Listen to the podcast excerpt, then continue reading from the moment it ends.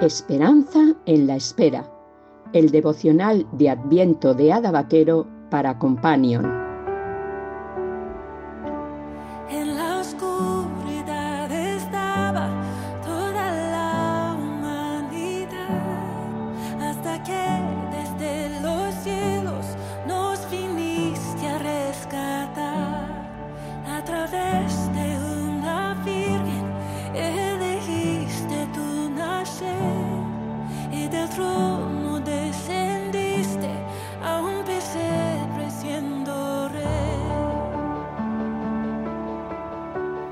De diciembre.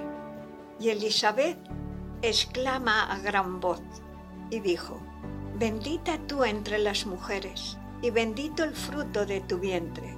¿Por qué se me concede esto a mí, que la madre de mi Señor venga a mí?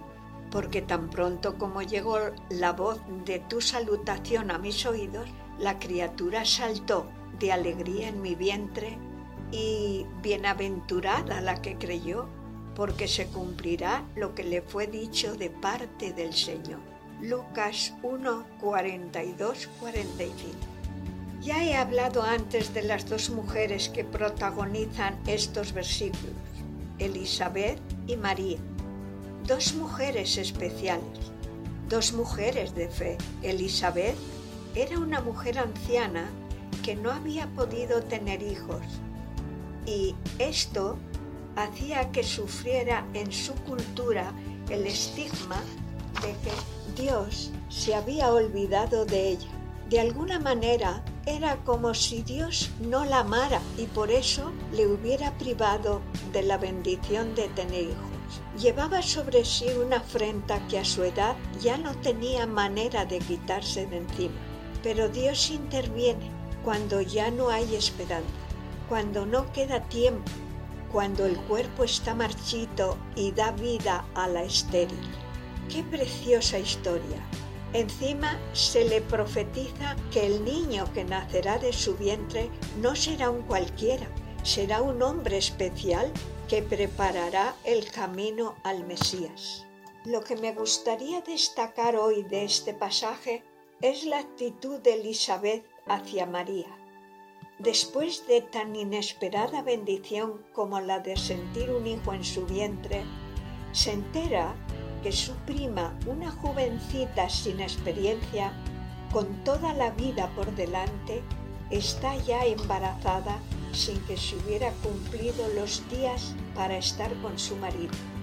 Pero es que encima el bebé que lleva será más importante que su propio hijo.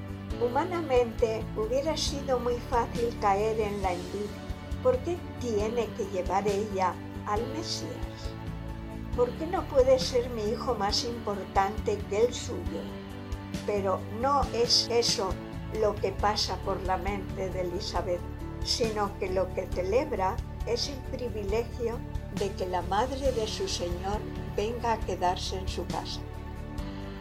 ¡Qué fe! ¡Qué gozo! Qué corazón más sinceramente agradecido. El agradecimiento por lo que hemos recibido nos impide caer en desear lo que tienen otros. Es cuando en vez de reconocer nuestras bendiciones, miramos con anhelo las que tienen los demás, cuando damos lugar en nuestros corazones a la envidia, al rencor, a la amargura esta mujer es un ejemplo de fe y agradecimiento.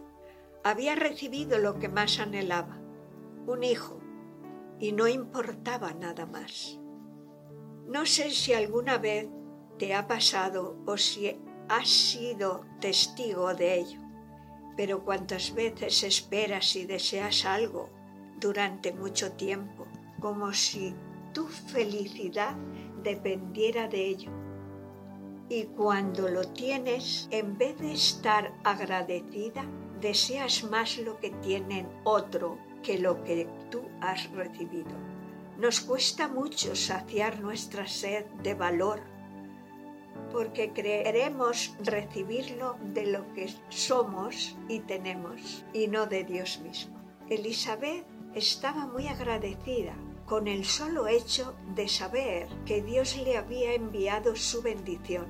No cabía en sí de gozo. No podía desear nada más ni nada mejor. Su hijito era la señal de que Dios no se había olvidado de ella.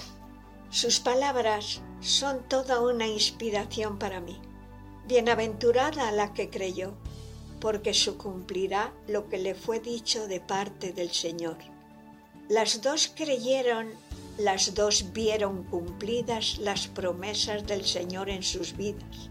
No sé si Elizabeth vivió lo suficiente para ver la muerte de su hijo a manos de Herodes. Si fue así, las dos vieron sus almas partidas por las muertes de sus hijos. Pero estoy segura de que también vieron la gloria de Dios manifestada en dos vidas de entrega completa y absoluta a la obra del Padre Celestial. Oración. Señor, ayúdame a estar agradecida por todas las bendiciones. Ayúdame a no olvidar que tu mayor bendición para mí no es ni mi familia ni los dones materiales que recibí. La mayor bendición que me has dado eres tú mismo.